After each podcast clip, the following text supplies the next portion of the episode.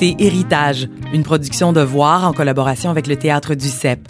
On vous propose une série de cinq balados réalisés à l'occasion de la présentation cet automne de la version française de A Raisin in the Sun, un classique de la dramaturgie américaine. Je m'appelle Myriam Femiou, je suis née à Montréal, métissée d'un père béninois et d'une mère blanche, et je travaille dans les médias depuis une vingtaine d'années. Avec des artistes, des créatrices, des penseurs, on va se pencher sur les enjeux d'inclusion des personnes racisées, principalement afrodescendantes sur la scène artistique québécoise. J'ai envie qu'on réfléchisse ensemble au changement qui est en marche et aux façons de faire pour que la réalité de notre société se reflète dans nos créations culturelles.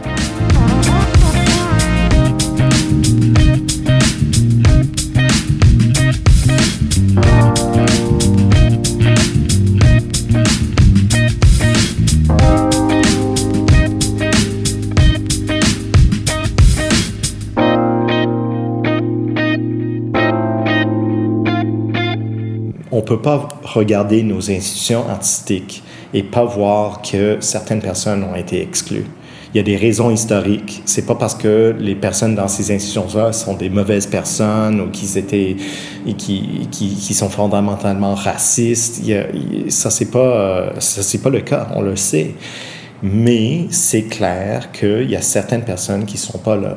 Et on est des institutions qui ont été données le privilège de récolter des subventions, d'accepter des dons. On a une responsabilité civique à contribuer au bien-être de notre communauté. Puis on n'a pas le droit de juste dire, ben nous, nous, notre communauté, ça inclut juste du monde de 55 et plus qui viennent de tel et tel code postal, euh, qui viennent de tel et tel background. On n'a pas cette, euh, cette luxe-là. Gideon Arthurs est le directeur général de l'École nationale de théâtre du Canada où on enseigne les métiers du théâtre en anglais et en français. Même pas âgé de 40 ans, caucasien, il se présente comme un défenseur de la diversité, de la jeunesse, de l'art et des personnes sous-représentées. Au-dessus de son bureau, une feuille collée au mur. Who's around the table est inscrit dessus, comme un rappel à l'inclusion.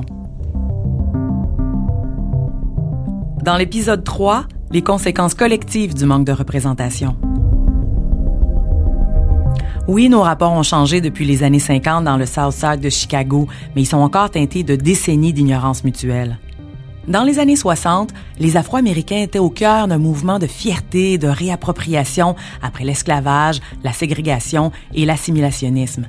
De là sont nés les slogans Black is Beautiful et le Black Arts Movement. Il aura fallu ça pour créer un environnement fertile à l'émancipation des Noirs aux États-Unis et tranquillement créer une scène artistique riche. Ici, on est vachement en retard. Non, mais on n'en avait pas de modèle. Fait que tu peux pas me plaindre, là. Je vais pas m'identifier à euh, Éric Lapointe, là. Je veux dire, Robin, c'était là, c'était super cool, mais c'était pas tellement la réalité. Ça trahit mon âge. Ah, cool. J'ai eu un moment de c'était quoi, C'était quoi ça? C'était quoi dans ça? tu sais, je veux dire, c'était correct, c'était cool, euh, mais c'était pas ce que je vois. C'était pas ce que je vois. Même à la base, que tu regardais Barney, Mm. le dinosaure, et il y avait plus de minorité, de mélange ethnique plutôt que j'aurais dire là-dedans que dans n'importe quelle émission. Fait que c'est sûr que suis écœuré de la- la- la- attends, la dernière émission qu'on avait où qu'il y avait un, un- un- un protagoniste noir, c'était Jasmine. T'es policière. Ça fait longtemps. Ça fait longtemps, là. Sinon, on parle de Unité 9. Ouais, OK, parfait. Quelqu'un qui est en dedans. Ah, cool. On parle de... Tu comprends, je veux dire, c'est tout le temps ça. Même, même que tu tu regardes la représentativité. Tu sais, j'habite à Montréal, puis je- viens de la banlieue de Montréal, je viens de Longueuil, qui est, tu sais, le Grand Montréal. Je veux dire, t'as une émission, je vais pas bâcher personne, sauf que t'avais une émission, je me rappelle plus du nom, qui se passe dans une, dans une, dans une urgence à Montréal. Tous tous- les, les, les- les docteurs, le staff était blanc. J'étais comme, dans quel, dans quel hôpital à Montréal t'as été? Où t'as été? Où? Montre-moi où. Je veux, je veux voir où. Je veux voir quel staff d'hôpital qui ressemble à ça. Tu sais, c'était juste pas la réalité pour nous, sauf que On rit là, mais je m'apprête à balancer un concept qui explique le cercle vicieux dans lequel on nage. Du sérieux. Marie-Lou Craft le résume bien. Ben, je trouve que souvent, quand j'ai cette conversation-là où j'essaie d'expliquer ce qu'on perd, euh, on, perçoit ça comme étant quelque chose de hyper politique. C'est quelque chose de. C'est de la rectitude politique. On veut simplement bien faire les choses. Puis c'est une espèce de, problème idéologique, dans le fond, ou un, conflit de façon de voir les choses. Mais moi, genre, je perçois ça comme quelque chose de très, très personnel. Euh, une personne qui se voit pas à la télé va peut-être pas s'imaginer comme une personne qui est capable de faire certaines choses. Euh, une personne noire, par exemple, qui regarde la télé et se voit systématiquement dans des rôles de criminels euh, se voit pas nécessairement dans des rôles de, personnes qui ont un poste important, euh, un diplomate, euh, un docteur, une professeure. cette personne-là va vraiment carrément pas se percevoir comme quelqu'un qui est capable de faire ces choses-là.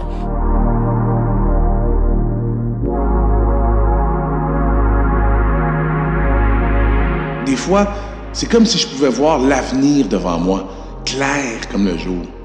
Le futur, en plein devant moi, un grand espace vide, plein de rien. Mais ça peut pas être comme ça.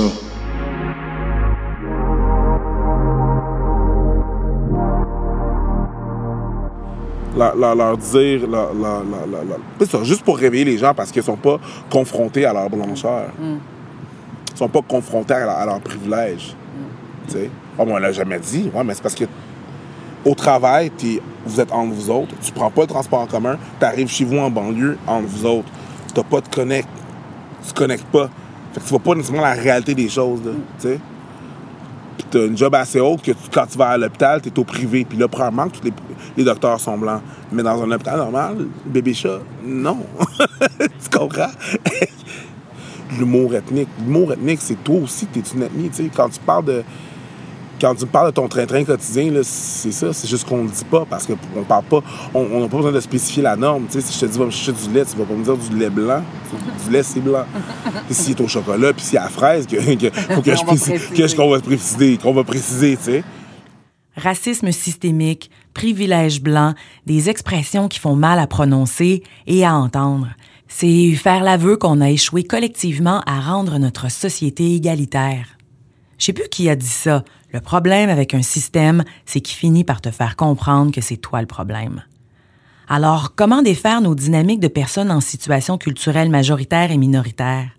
Dans la société en général, c'est complexe, mais dans la micro-société qui est la scène culturelle, c'est plus simple d'ériger de nouvelles pratiques faut aller beaucoup plus loin que juste très présentation. Alors pour moi, il y a une étape qui est importante, c'est-à-dire que n'importe qui peut jouer n'importe quel rôle.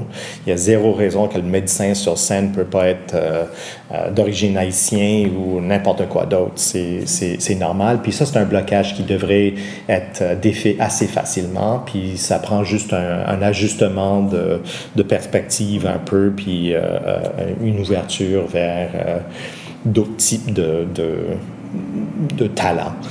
Euh, mais ensuite, il faut poser la question quelles histoires et comment est-ce qu'on raconte ces histoires et les histoires de qui est-ce qu'on raconte? Ça, c'est important à, aussi euh, euh, engagé dans ces, questions-là.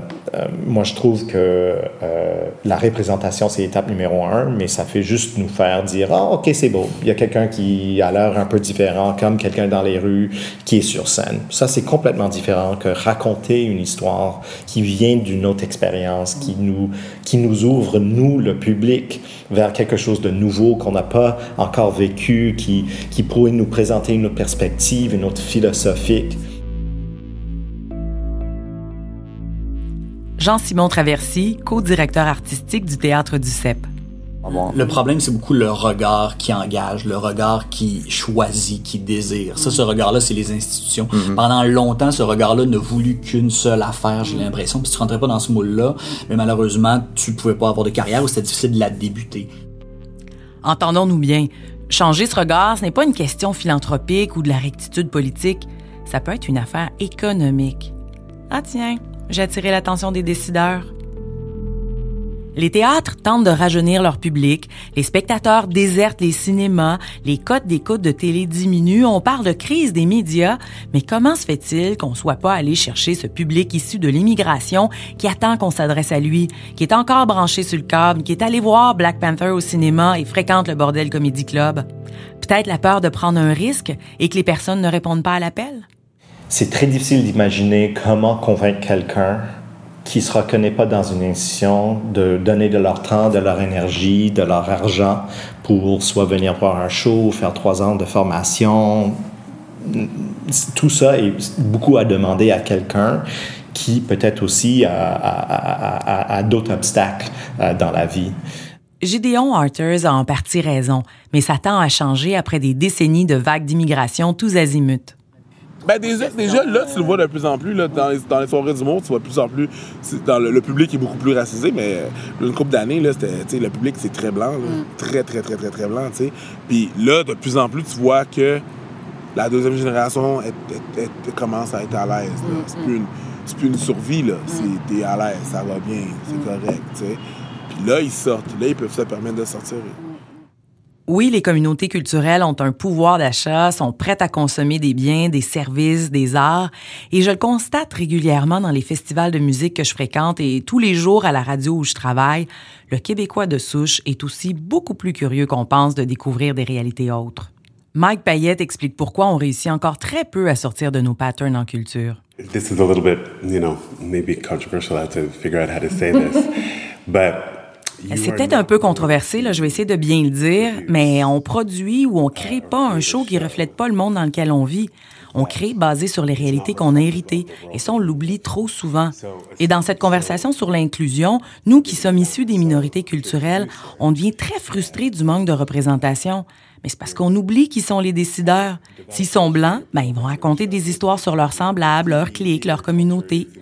Et la réalité des diffuseurs au Québec est liée au risque financier de mettre de l'avant un personnage principal qui représente la vraie diversité. Est-ce que c'est rentable? Pour le moment, ben, ça vaut pas la chandelle à leurs yeux et c'est ce qu'on essaye de faire bouger. Parce que les Noirs aussi écoutent la télé, vont au théâtre et au cinéma. On veut faire tout ça et on est prêt à payer pour. On a juste à penser à des blockbusters comme Black Panther ou Get Out.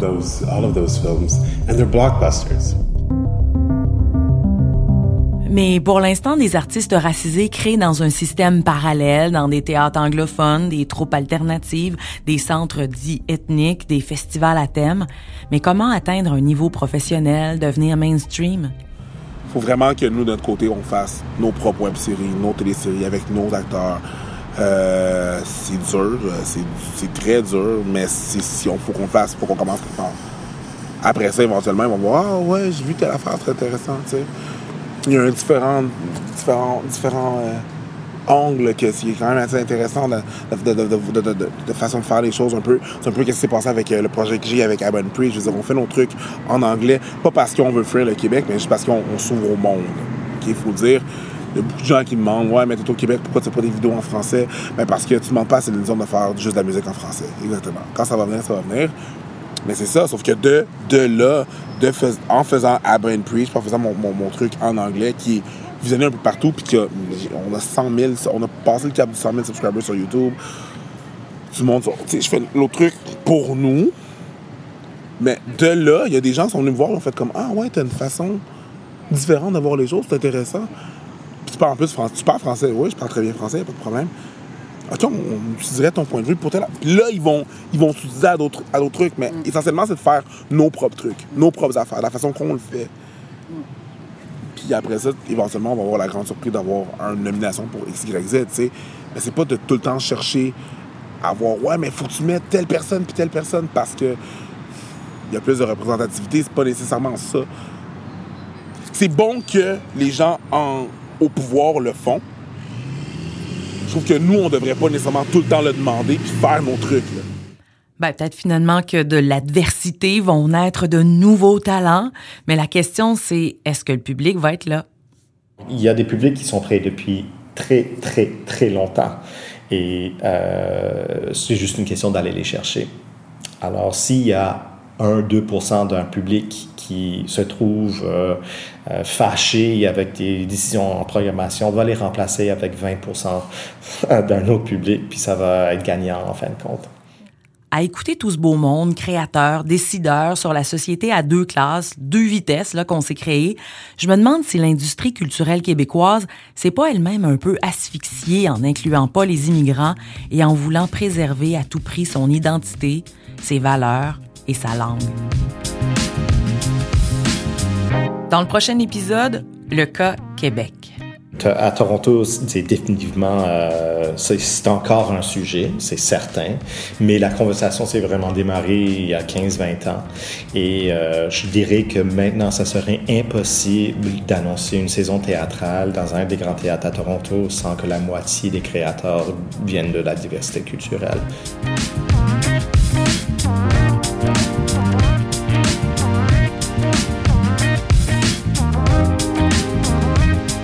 Création signée Myriam Fémiou et Antoine Bordelot.